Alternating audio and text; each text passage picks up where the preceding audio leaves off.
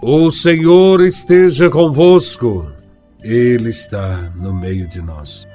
Proclamação do Evangelho de Nosso Senhor Jesus Cristo, segundo São Marcos, capítulo 1, versículos de 21 a 28.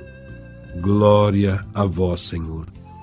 Estando com seus discípulos em Cafarnaum, Jesus, num dia de sábado, entrou na sinagoga e começou a ensinar. Todos ficavam admirados com o seu ensinamento, pois ensinava como quem tem autoridade, não como os mestres da lei. Estava então na sinagoga um homem possuído por um espírito mau. Ele gritou: que queres de nós, Jesus Nazareno? Viestes para nos destruir? Eu sei quem tu és. Tu és o Santo de Deus. Jesus o intimou: Cala-te e sai dele. Então o espírito mau sacudiu o homem com violência, deu um grande grito e saiu. E todos ficaram muito espantados e perguntavam uns aos outros: O que é isso? Um ensinamento novo, dado com autoridade. Ele manda até nos espíritos maus e eles obedecem. E a fama de Jesus logo se espalhou por toda parte, em toda a região da Galileia. Palavra da salvação. Glória a vós, Senhor. No Evangelho, a cura de um homem acontece na cidade de Cafarnaum. É um dia de sábado e o povo se dirige para a sinagoga, isto é, para uma pequena igreja, para rezar, para ouvir a leitura e as explicações da palavra de Deus. Segundo o costume, há um rabino que preside a assembleia mas todo judeu adulto pode apresentar-se ou ser convidado para ler e comentar a palavra de Deus. O Evangelho diz que Jesus se põe a ensinar e que a sua participação é muito apreciada, porque, diferentemente dos escribas, ele fala com autoridade. Provavelmente, a admiração do povo se origina do fato que ele faz um comentário diferente e original da Escritura.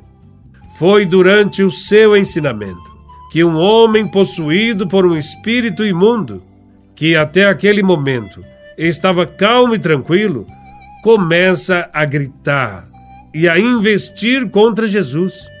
Para esclarecer este fato, precisamos conhecer as coisas de antigamente, naquele tempo.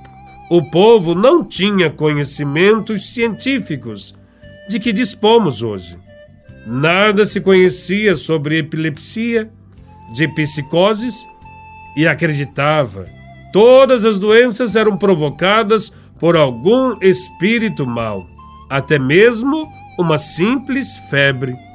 Todos se sentiam indefesos e impotentes diante dessas doenças que dominavam e oprimiam as pessoas. Portanto, o episódio deste evangelho assume um significado simbólico.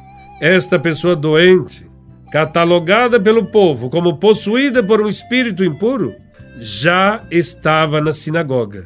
E ao que parece, nunca criou problemas até Jesus aparecer e falar. Esta situação de tranquilidade e sossego, que não perturba, satisfaz a todos, mas não a Jesus. Jesus de Nazaré não aceita que alguém seja subjugado por nenhum mal. Ele quer libertar todas as pessoas.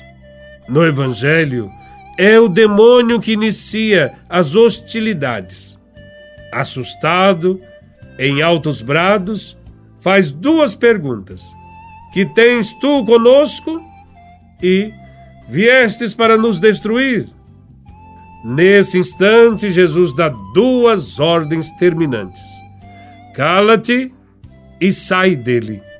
O espírito imundo obedece e todos os presentes percebem que entre eles chegou um profeta que anuncia uma nova doutrina e que tem dentro de si a força e o poder de Deus.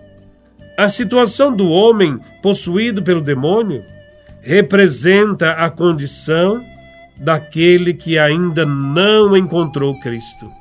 Vive subjugado por forças hostis que o destroem e que ele não consegue controlar. A ação do mal, portanto, é o conjunto de tudo aquilo que desumaniza as pessoas.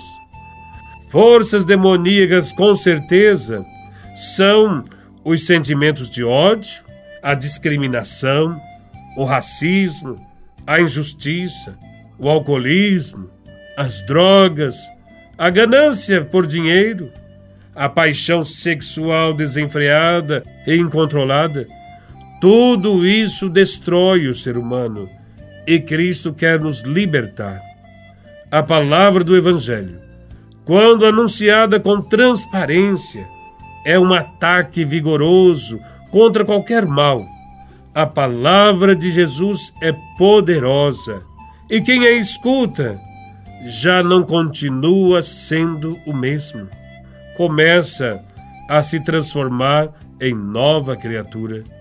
Quando a palavra de Deus anunciada nas celebrações, perturba, provoca, denuncia situações intoleráveis, há sempre alguém que fica irritado. Quem são esses que se sentem mais perturbados ou ameaçados pelo anúncio da mensagem de Cristo? Certamente são aqueles que não aderiram à mensagem de Cristo e não desejam a transformação da sua vida. Esta luta entre a palavra de Jesus e as forças do mal é o símbolo das dificuldades que o homem enfrenta quando quer se livrar dos seus maus hábitos e dos quais às vezes não é fácil se libertar.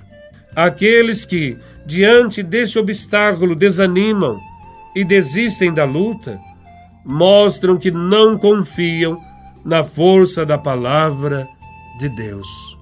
Que cada um de nós possa de fato viver como cristão, libertos de todo mal, vivendo e proclamando a palavra de Deus. Louvado seja nosso Senhor Jesus Cristo, para sempre seja louvado.